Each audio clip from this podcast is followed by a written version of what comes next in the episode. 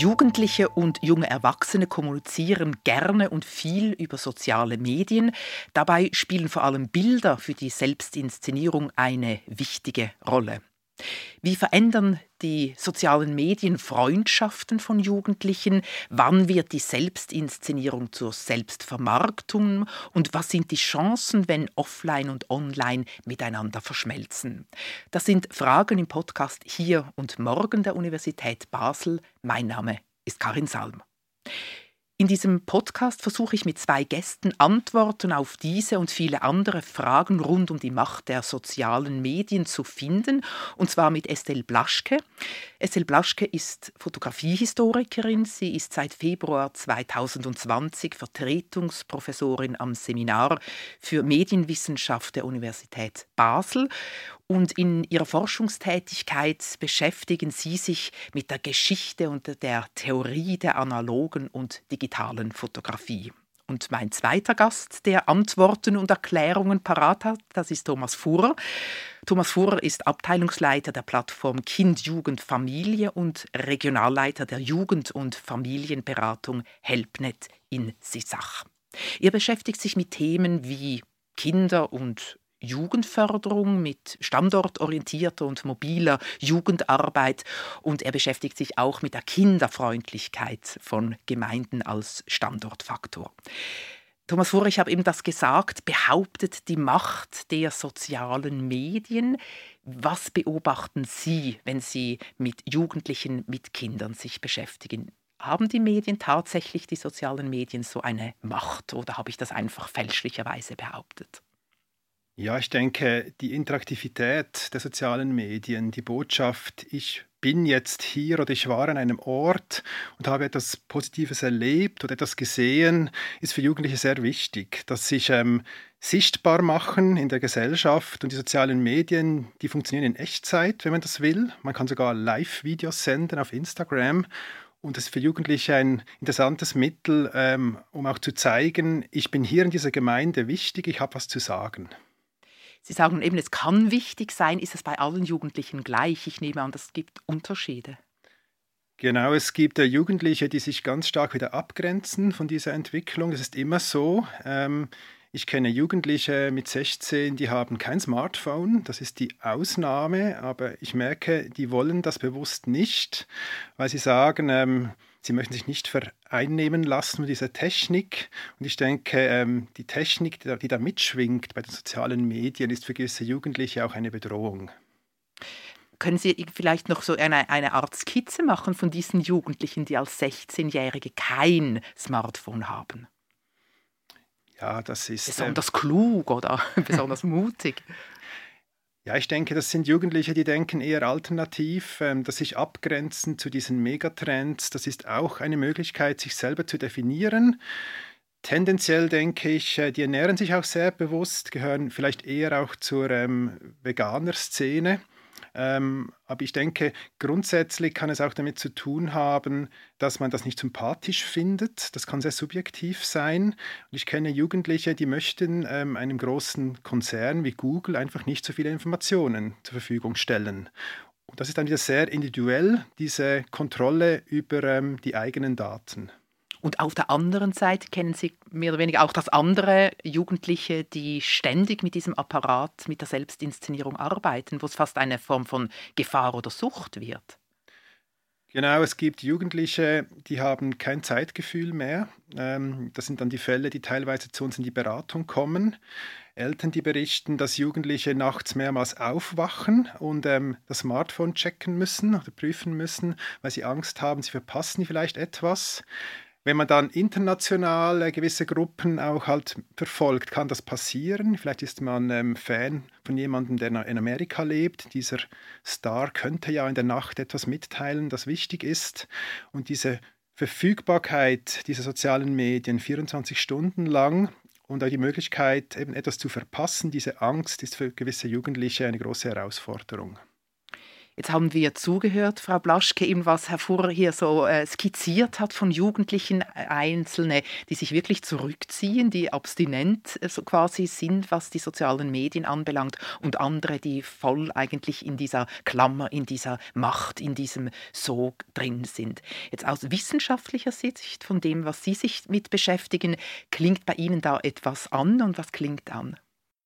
Ähm, ja, ich denke, dass ähm, Herr Fuhrer eine Reihe von bereits sehr wichtigen Themen lanciert hat. Ähm, also ähm, vielleicht kann ich anknüpfen an den Punkt, dass wir hier eine Differenzierung schon beobachten können. Also dass es Gegenreaktionen gibt auf bestimmte Phänomene, Tendenzen. Und das ist aus der Perspektive eines Medien, einer Medienwissenschaftlerin genau das, was wir tun. Also wir blicken auf längere Zeiträume, auf auch in historischen Rückblicken versuchen wir gegenwärtige Phänomene zu verstehen. Was gibt es für Vorläufer, was gibt es für Zusammenhänge, Medien technischer Natur, ökonomischer Natur oder politischer Aspekte, auch die uns Hinweise auf ähm, die Gegenwart geben können.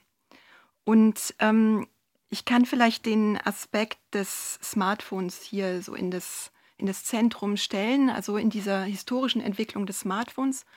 Und ähm, wir beobachten gerade in den letzten 10, 15 Jahren ganz massive Veränderungen. Ähm, das Smartphone ist, ähm, wie wir alle wissen, also zu einem zentralen Instrument geworden, weil es mehrere Medien in sich trägt. Das Telefon, die Kamera, die Navigation und ähm, auch zunehmend die Identifikation. Also wenn man zum Beispiel an äh, das Covid-Zertifikat denkt. Also in diesem Apparat laufen eine Reihe von Kulturtechniken und Formen der Kommunikation zusammen, die es so zentral machen. Die Frage, die wir uns mit ähm, sozialen Medien, aber Medien im Generellen stellen müssen, ist, und ähm, hier würde ich auch das Smartphone hinzufügen, ist die Frage, inwieweit Medien einerseits ermächtigen oder unsere Handlungen steuern. Und wenn wir digitale Bildpraktiken, Bildkulturen der letzten Jahre äh, beobachten, dann können wir sagen, dass soziale Medien und das Smartphone in erster Linie einmal dazu beigetragen haben, dass Jugendliche sich kreativ betätigen, dass sie Bilder machen, gute Bilder machen, gute Videos machen oder überhaupt auch lustige Videos, eine Möglichkeit haben, diese Produktionen nicht nur unter sich zu teilen, sondern zu veröffentlichen, also dadurch auch eine Stimme bekommen.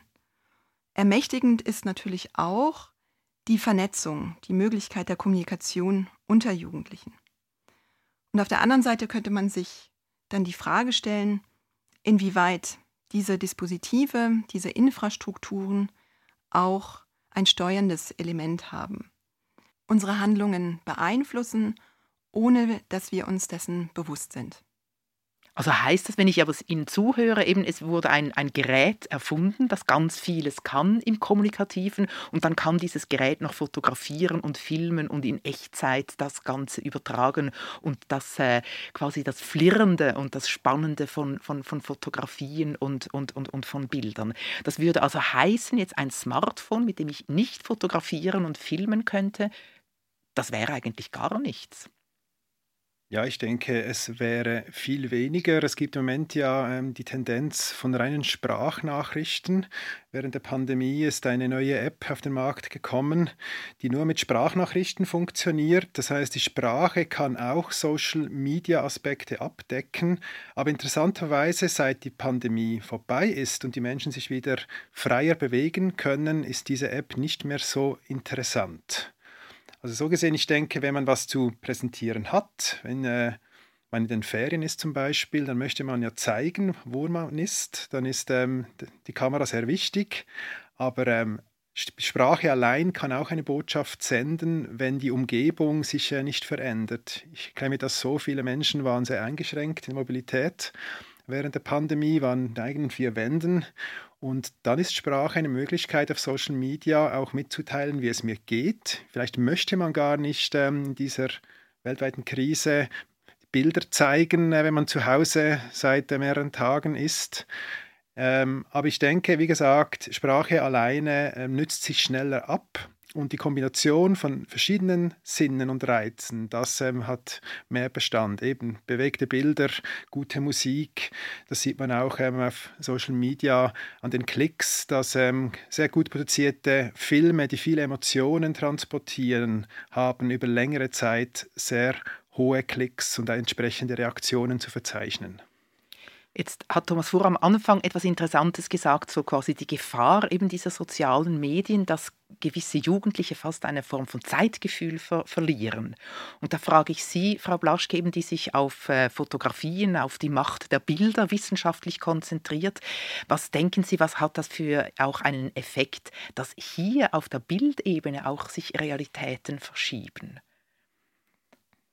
Also man kann vielleicht ganz generell sagen, dass Medien, ähm, ob jetzt mit der Erfindung der Fotografie oder der Telegrafie, sind Medien, die Zeit und Ort in einer gewissen Weise aufheben. Also wir fühlen uns näher, wir fühlen, wir überschreiten sozusagen Grenzen, physische Grenzen, geografische Grenzen durch das ähm, Bild in diesem Fall. Und wenn man jetzt auf ähm, nochmal die gegenwärtigen Praktiken oder eben ähm, das Design des Smartphones ähm, zu sprechen kommt, dann ist das äh, nicht nur ein Gerät, wie wir das gesagt haben, das unterschiedliche Medien zusammenführt, sondern auch einen gewissen Raum schafft. Und den ähm, Raum, also diesen Bildraum, wenn man so möchte, den auch sehr ähm, nahtlos darstellt über zum Beispiel ein Display, der ähm, immer größer wird. Also diese, dieser Aspekt des Bildes, des Visuellen wird in dem Design des Apparats selbst festgelegt. Und wenn man die Entwicklung jetzt der letzten, also die technologische Entwicklung der letzten zehn Jahre ähm, beobachtet, ähm, Sie werden das mit Sicherheit auch alle ähm, teilen können. Also die Werbung, die für Smartphones gemacht wird, ist eine Werbung primär für besseres Fotografieren von der Zweifach- zu Fünffach-Linse, bessere Bilder machen, teilweise auch KI-gestützte Fotografie, also die retuschiert, die automatisch retuschiert und Bilder produziert, die ja Bildwelten schaffen. Und das ist, glaube ich, ein ganz wichtiger Punkt. Also, dass hier so Automatisierungseffekte ähm, stattfinden, ähm, die es uns ähm, nicht immer ganz leicht machen zwischen physischer Welt und Wahrnehmung und zwischen dieser, diesen Bildern zu unterscheiden. Was beobachten Sie da bei Jugendlichen? Also inwieweit da auch ein, eine Sensibilität dafür ist, eben was Frau Blaschke jetzt skizziert hat, äh, was jetzt diese Bilder auch manipulieren oder verschönern oder verändern? Ich merke, dass Jugendliche sehr sensibel sind. Ähm, sie wissen erstaunlich viel. Ich denke, es gibt auch Jugendliche, die das nicht bewusst ähm, wahrnehmen können. Die denken dann, dass diese retuschierten Bilder die Realität sind, aber gleichzeitig kenne ich viele Jugendliche, die machen sich über gewisse Fotos auch lustig und sagen, schau dir das mal an, das wirkt ja gar nicht mehr natürlich. Ähm, ich habe den Eindruck, dass sich hier auch eine Gegenbewegung entwickelt hat, die ist auch sichtbar. Es gibt auch Influencer, die haben immer zwei Bilder gepostet die letzten paar Monate. So zeige ich mich für Instagram, so bin ich wirklich, äh, eingezogener Bauch, flacher Bauch. Man geht auch spielerisch mit diesem Thema um, dass man sich eben selbst inszeniert und dass die ganze Sache auch nicht ähm, real ist. Und das finde ich auch befreiend, dass äh, auch bekannte Persönlichkeiten da mitmachen. Ist vermutlich auch befreiend für diese Influencer mal zu zeigen, ich habe auch eine andere Seite, die ich auch mal zeigen kann.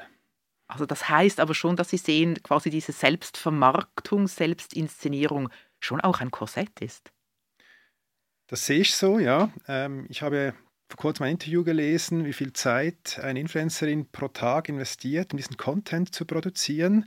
Und sie sagt dann auch, ähm, diese schönen Feriendestinationen, das ist zwar nett auf den Bildern, aber wenn sie nicht genügend lang dort ist, kriegt sie vieles gar nicht mit, weil sie muss ja Content produzieren. Es gibt teilweise auch Verträge mit gewissen Hotels, dass eine gewisse Regelmäßigkeit gewährleistet wird. Und klar haben es die nicht nur schlecht dort, das kann man auch genießen, aber es steckt auch ziemlich viel Arbeit dahinter, weil man möchte sich ja abgrenzen. Man kann sagen, das sind auch so kleine Entertainment-Firmen, diese Influencer. Man möchte neue Trends entdecken und die müssen sich ähm, auch technisch weiterentwickeln.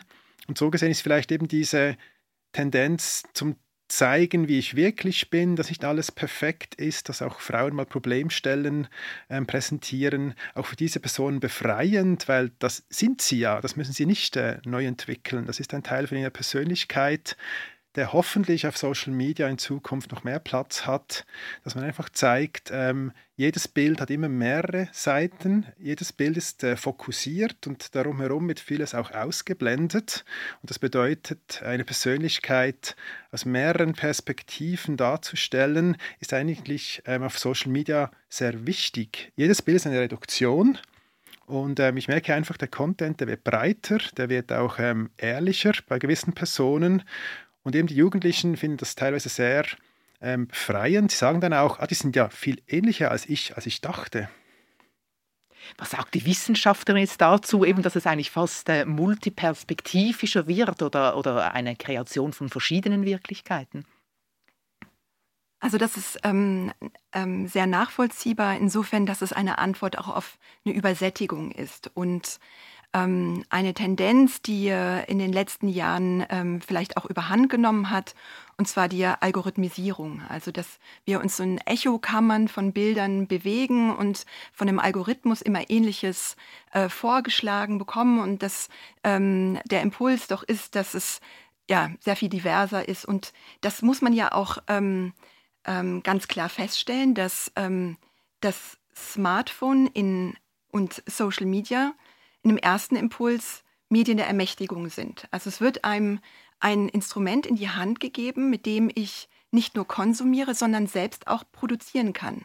Also ich kann selbst ein Bild von mir, von meinem, von meinem Umfeld, von meinen Freunden produzieren. Es ist nicht so, dass jemand von mir ein Bild macht, sondern ich habe eine gewisse Handlungsmacht, die mir über dieses Gerät gegeben wird. Und Social Media agiert auch in, in einer gewissen Weise ähnlich. Also, dass, ähm, dass wir hier eine Plattform, eine Möglichkeit der Veröffentlichung bekommen. Also, dass anstatt dem Fotoalbum, das vielleicht im privaten ähm, Kontext gezeigt wird, hier ganz andere oder neue oder vielleicht auch ehemals marginalisierte Personen zu Wort kommen oder ein Bild oder eine Öffentlichkeit bekommen. Und das ist ja erstmal etwas sehr, sehr Positives. Und ähm, in einem zweiten Schritt könnte man aber argumentieren, dass, und da komme ich zurück auf ähm, das sozusagen die medientechnische Anordnung der Plattform, dass Instagram oder aber auch TikTok, ähm, und das muss man verstehen, hierarchische Anordnungen sind. Also es ist keine hierarchielose, ähm, kein hierarchieloser Feed, sondern es ist ähm, durch die Algorithmen durchsetzt von Strukturen, von, von Bildern, die äh, von äh, den Plattformen vorgeschlagen werden. Und da sind wir eben ganz schnell bei dem Thema der Vermarktung, der ökonomischen Aspekte, also dass Werbung ähm, so ein ganz zentraler Aspekt der sozialen Medien geworden ist und diese Unterschiede oftmals zwischen genuin privaten Content und Werbung ähm, sehr schwer zu ziehen sind. Und ich würde aber auch, und das muss ich aber sagen, ist meine eher ähm, aus persönlicher oder privater Perspektive auch durchaus äh, Ihnen beipflichten, wenn man, wenn Sie sagen, dass äh, Jugendliche durchaus die Unterschiede machen können. Also man glaubt nicht mehr an das Bild in dem Sinne, wie man es vielleicht vor 20, 50, 100 Jahren getan hat. Also dieser Objektivitätsdiskurs, dieser Wahrheitsdiskurs um die Fotografie ist, glaube ich, etwas, was heute sehr viel differenzierter gesehen werden muss. Und das ist ja auch eine sehr ähm, positive Entwicklung. Die Frage ist nur, die sich für mich stellt, inwieweit diese ähm, kommerziellen Unternehmen eben Strukturen etablieren, die verdeckt sind, also die wir nicht wirklich beeinflussen können und wie diese Strukturen dann auch Sichtbarkeiten ähm, verändern, beeinflussen. Und ähm, ja, also das wäre sozusagen Plädoyer, auch hinter die Kulissen zu blicken und ähm, auch in die Politik der Anbieter oder diese Funktionsformen dieser Anbieter zu blicken. Mhm. Und das würde jetzt heißen, wenn ich Sie richtig verstehe, Frau Blaschke, das würde heißen, tatsächlich auch Jugendliche in der Medienkompetenz zu, zu, zu, zu stärken. Ähm, das könnte zum Beispiel heißen, dass man ähm, Jugendliche, also es gibt, ähm, es gibt einen Richtwert für Jugendliche ähm, oder ein Alter, eine Altersbeschränkung, ähm, und zwar ähm, ab, ich weiß nicht genau, wie es in der Schweiz ist, aber in Deutschland sind es zwölf Jahre, an denen man bei Social Media einen Account öffnen darf und sozusagen partizipieren kann an diesen Dingen. Und ähm, das ist etwas, was diese Unternehmen zum Beispiel nicht verifizieren. Also ob das jetzt Zehnjährige oder das, diese sozusagen dieser Abgleich, den gibt es nicht. Auch welche Inhalte dort in Echokammern der Bilder landen, da wären wir bei Fragen der Content-Moderation. Ähm, das ist etwas, was ähm, sehr schwierig ist für diese Plattformen zu regulieren. Und äh, da müssen natürlich also einerseits Politik und ähm, diese kommerziellen Unternehmen ähm, ja durchaus in die Verantwortung gezogen werden. Wie gehen Sie jetzt eben mit dieser ganzen Thematik mit Jugendlichen um, jetzt in Ihren, in, in Ihren Fachstellen? Ich denke, es braucht einen differenzierten Umgang. Tendenziell, wenn wir von der Prävention herkommen, wir bieten auch Schulsozialarbeit an auf Primarstufe. Bei unserem Präventionskonzept empfehlen wir allen Primarschulen, spätestens in der fünften und sechsten Klasse einen ersten Input zu geben zum Thema eben äh, Social Media, Medienkompetenz, wie funktionieren Medien. Diese Algorithmen kann man auch Kindern erklären, ziemlich einfach. Ähm, das, was dir gefällt, wird ja immer mehr gezeigt. Ähm, die Kinder sehen dann das, was sie halt geliked haben, und das ist für ein Kind nachvollziehbar. Ich setze ein Herzchen, also sendet mir irgendeine Firma noch mehr von diesen Informationen. Ähm, bei den älteren Jugendlichen, denke ich, geht es dann eher auch darum, ihnen zu erklären, was ist legal und illegal. Ähm, wir arbeiten da teilweise auch mit ähm, der Polizei zusammen, also mit ähm, den Jugendsachbearbeitern der Polizei. Die haben einen ganz offenen Umgang. Ähm, eine Person, die wir kennen auf der Fachstelle, die kann den Jugendlichen sehr gut erklären, ähm, dass es eine Grenze gibt, die eingehalten werden muss. Und ähm, das ist wichtig für die Jugendlichen zu wissen, es gibt Grenzen von Bildern, die man posten darf und kann. Was privat auf dem Handy passiert, ist eine andere Geschichte. Auch hier gibt es zwar interessante Entwicklungen äh, bei Apple, ähm, dass sogar auf den Handys gewisse Software mitläuft und gewisse Bilder identifiziert werden. Aber ich denke, dieses Thema lassen wir jetzt hier mal stehen. Aber grundsätzlich, ähm, was mache ich öffentlich und was ähm, ist privat, das müssen Jugendliche auch lernen, weil man merkt ja auch, wenn man gewisse Grenzen überschreitet als Jugendliche, dann gibt es ein Feedback, dann reagiert das Umfeld und ähm, gewisse Jugendliche reizt das ja auch zu sehen, dass sich die Erwachsenen ein bisschen aufregen und dass sie jetzt etwas gemacht haben, das offenbar nicht zur Gesellschaft ähm, passt. Jugendliche testen die Grenzen aus und suchen ihren eigenen Weg. Und auf diesem Weg gibt es äh, halt gewisse ähm, Grenzverstöße. Und da sind wir ein Teil von dieser Wegbegleitung, damit sie einfach auch ähm, zwar diese Grenzen testen können, aber auch merken, es gibt gesellschaftliche Regeln, die eingehalten werden müssen. Was sagen Sie jetzt eben genau quasi über diese Grenzen gehen, was gepostet wird, so quasi an, an Bildern? Also wir hatten ja gesagt, dass wir das ähm, Thema Bildzensur oder Content-Moderation ausklammern, aber ich würde gerne eine Gegenfrage stellen und zwar ähm, gibt es auch Erwachsenenbildung oder Beratung in der Hinsicht, weil ähm, die, der Medienkonsum der Erwachsenen, ähm, das ähm, müsste ja in dieser ganzen Gleichung sozusagen auch nochmal thematisiert werden. Also dass vielleicht Jugendliche, die Digital Natives sind, die mit den Medien aufgewachsen sind, eventuell doch ein viel differenzierteres äh, Verhältnis dazu haben, als wir das oftmals bei Erwachsenen beobachten können. Also ich kann ähm, vielleicht eine kleine Anekdote erzählen. Ähm, auch in Vorbereitung auf ähm, dieses Gespräch heute, ich hatte gestern äh, meinen Sohn zum Sportunterricht gebracht oder zum Sportverein ähm, und dann standen alle Eltern ähm, um diesen Sportplatz herum und haben sofort ihr Mobiltelefon gezückt und das Mobiltelefon hat soziale Kontakte oder die, die, diese Schwelle des sozialen Kontaktes verändert. Also ähm, in einer solchen Situation, in der man niemanden kennt, greift man wie automatisch, also es ist praktisch wie so ein Impuls schon zu dem ähm, Mobiltelefon und ähm, liest, sieht, schreibt, checkt irgendwelche Nachrichten. Und ähm, das, also Medien, ähm, die Medienwissenschaftlerin oder auch ähm, Medienkritikerin Shirley Turkle hat bereits also in den späten 90er Jahren, ähm, aber auch nochmals 2016 ähm, über die Aufmerksamkeitskrise gesprochen. Also dass wir anstatt uns ähm, miteinander zu beschäftigen oder überhaupt die Möglichkeit, den Raum zu öffnen für eine soziale Interaktion, wir zu diesem Gerät greifen und immer woanders sind. Also mit diesem Gerät sind wir immer woanders. Und hier konstatiert sie eben diese Aufmerksamkeitskrise. Und die Frage wäre dann in der Tat, inwieweit wir uns als Erwachsene nicht auch ganz, vielleicht auch sehr unangenehme Fragen stellen müssen, wie wir mit diesen Geräten umgehen, wie wir äh, mit Medienkonsum umgehen und was wir ähm, in einer gewissen Weise den Kindern dann auch vorleben. Ja, da haben Sie sicher irgendwie Antworten oder Überlegungen jetzt da tatsächlich da als Abteilungsleiter der Plattform Kind, Jugend, Familie. Also da gehören ja nicht nur die Kinder und Jugendlichen dazu, sondern auch noch erwachsene Eltern, Tanten, Großeltern oder so. Ja, ich denke, es gibt unterschiedliche ähm, Möglichkeiten, die ganzen Familiensysteme zu sensibilisieren. In der Beratung ist es ein Thema, das teilweise auch Jugendliche wo die Eltern finden, jetzt müssen wir in die Beratung und äh, der Jugendliche ist das Problem. Die Eltern spiegeln und sagen, ja, aber ich habe das ja nicht anders gemacht früher.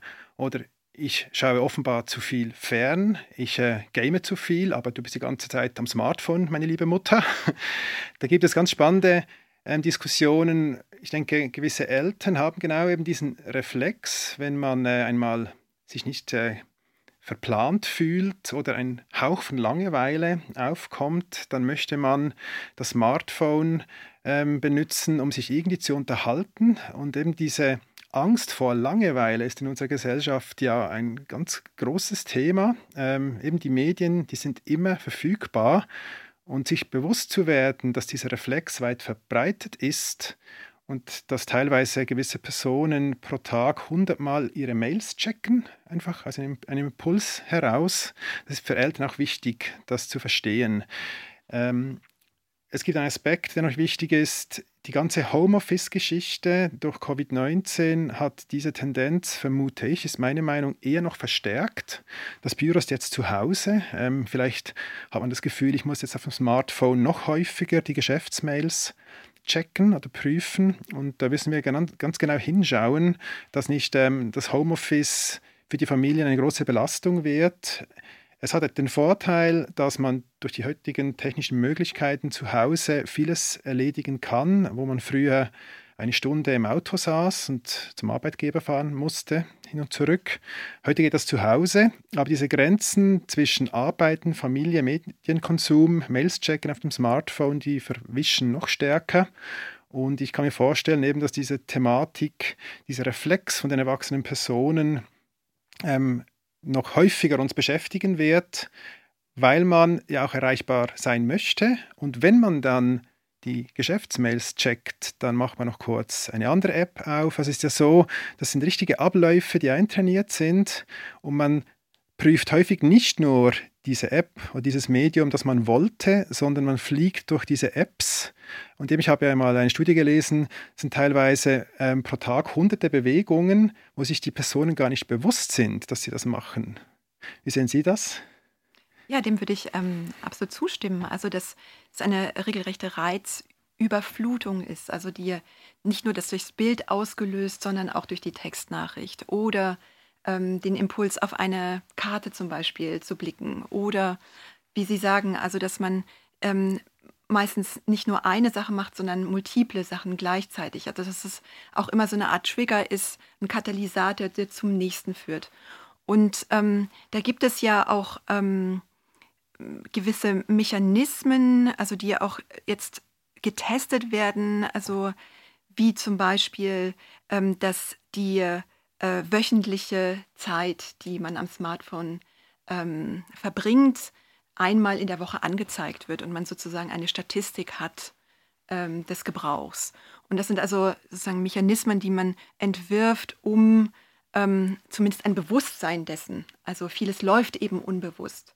Ähm, und das ist ja auch gerade das Immersive der Medien, also dass sie es schaffen, dass äh, wir über, nicht über Zeit und nicht über Ort nachdenken. Und Bilder sind da eben ganz zentral auch, also wenn man jetzt wieder auf Bilder zu sprechen kommen möchte, dass ähm, sie uns ganz besonders anziehen. Und ähm, wenn wir zum Beispiel über die Memes-Kultur sprechen, dann auch ähm, auch eine Gegenreaktion. Also das ist auch verbunden natürlich mit Text und mit Ironie und dann auch ähm, das vom also bereits so angeordnet ist, dass es Gegenreaktionen und weitere Ketten ähm, an Handlungen in sich trägt.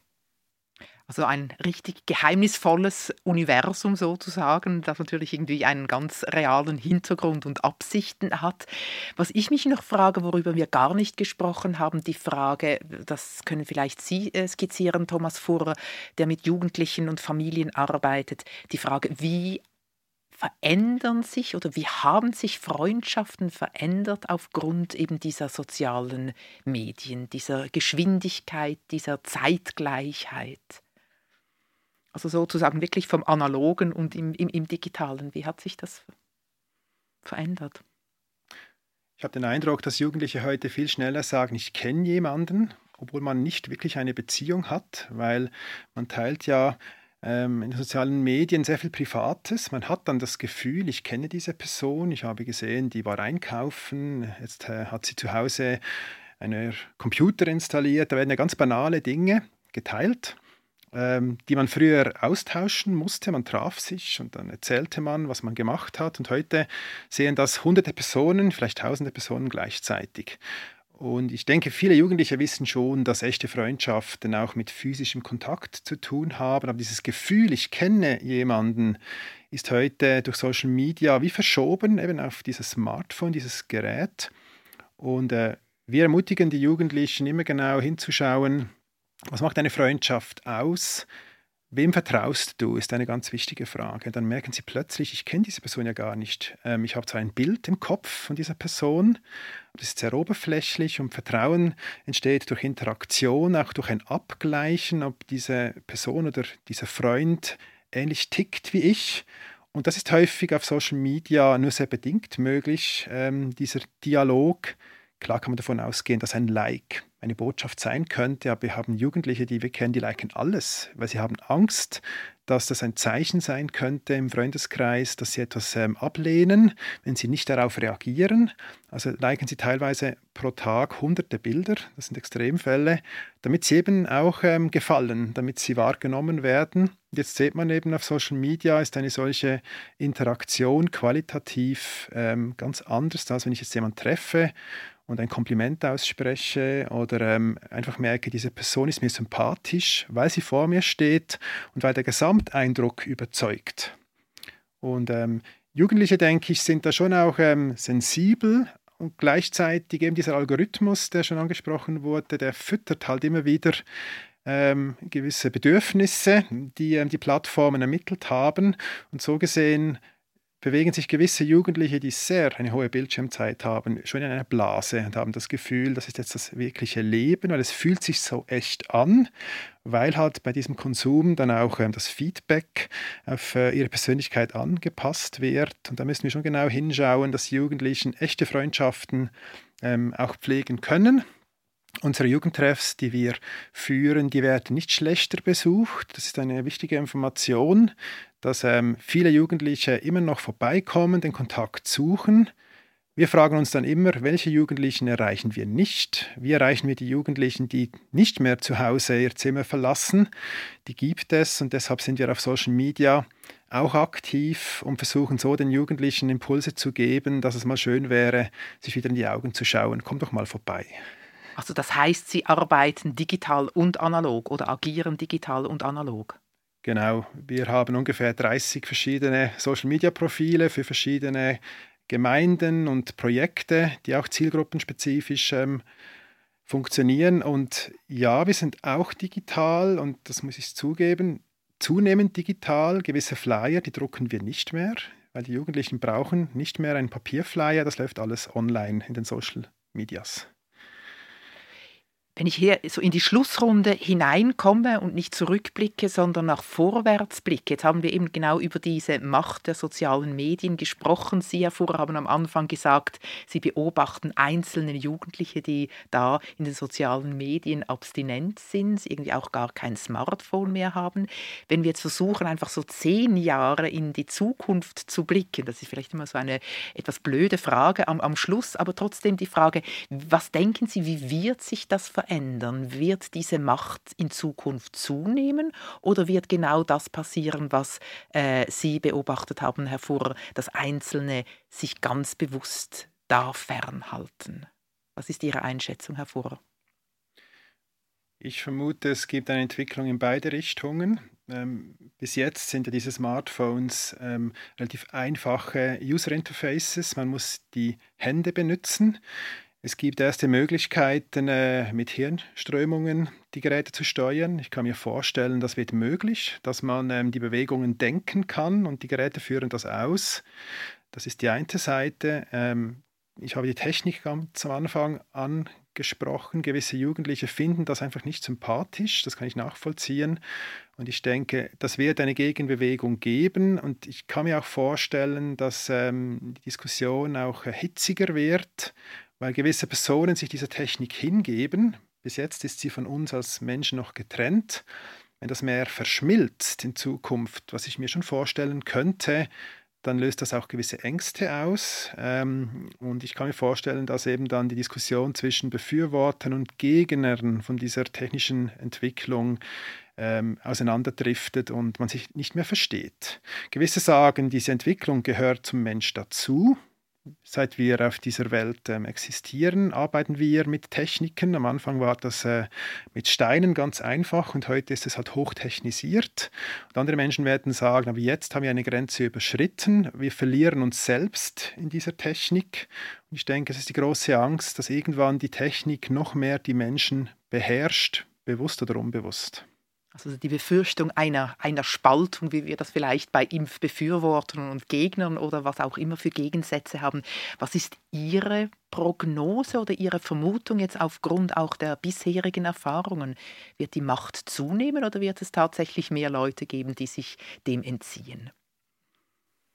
Also ich glaube generell ist für eine Art Kulturpessimismus, also ist es äh, zu verfrüht. Also ich würde ebenso ähm, sagen, dass ähm, ähm, wir immer davon ausgehen können, dass ähm, Medien auch ähm, immer anders genutzt werden, als sie vielleicht gedacht sind und es auch vielleicht ja unvorhergesehene Formen äh, der Nutzung gibt und vieles, was äh, vielleicht auch von diesen ganz großen äh, Tech-Firmen ähm, prognostiziert wird, wie ähm, eine Verschwimmung oder Überlappung von physischer Raum und Bildraum oder ein, ein ähm, also ich denke, Sie haben Metaversum, ähm, hier Metaversum im, im Kopf, also Facebook, die ähm, diese Vision eben der, ähm, der Interaktivität, äh, die Interaktivität neu zu denken verfolgen, also dass wir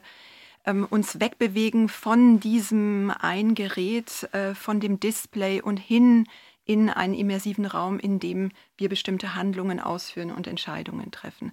Und dass das natürlich auch immer ähm, ja, Imaginationen sind, ob das tatsächlich so sein wird oder nicht, ähm, hängt ähm, letztlich ja von auch der Politik ab und wie viel Macht oder ähm, ja, Handlungsmacht wir diesen Unternehmen geben möchten. Also weil da sich natürlich ganz zentrale Fragen stellen. Also wer äh, moderiert einen solchen Raum? Wer konstruiert sind? Sind das demokratische Prozesse, die das tun? Oder ist das eben ähm, ein kommerzielles Unternehmen, das bestimmte Setzungen vornimmt, die wir dann, ähm, die wir dann auszuführen haben. Also für Medien oder aus der Perspektive der Medienwissenschaften stellt sich immer die Frage, inwieweit Medien ein ermächtigendes Potenzial haben oder aber ähm, uns steuern. Also und sozusagen zwischen diesen zwei Polen bewegen wir uns. Vielen Dank. Wir sind beim ganz Grundsätzlichen wieder gesellschaftspolitischen gelandet. Äh, ich möchte mich ganz herzlich bedanken für dieses Gespräch mit Ihnen, Estelle Blaschke und Thomas Furr. Über die sozialen Medien haben wir gesprochen, quasi über die Macht, was die ausüben bei Jugendlichen und bei jungen Erwachsenen und sind jetzt gerade am Schluss bei dieser ganz grundsätzlichen Frage gelandet. Hier und morgen, das ist ein Podcast der Universität Basel. Die Produktion dieses Podcasts, Ressort Kommunikation und Marketing. Die Musik stammt von Dimos Gaidazis und mein Name ist Karin Salm.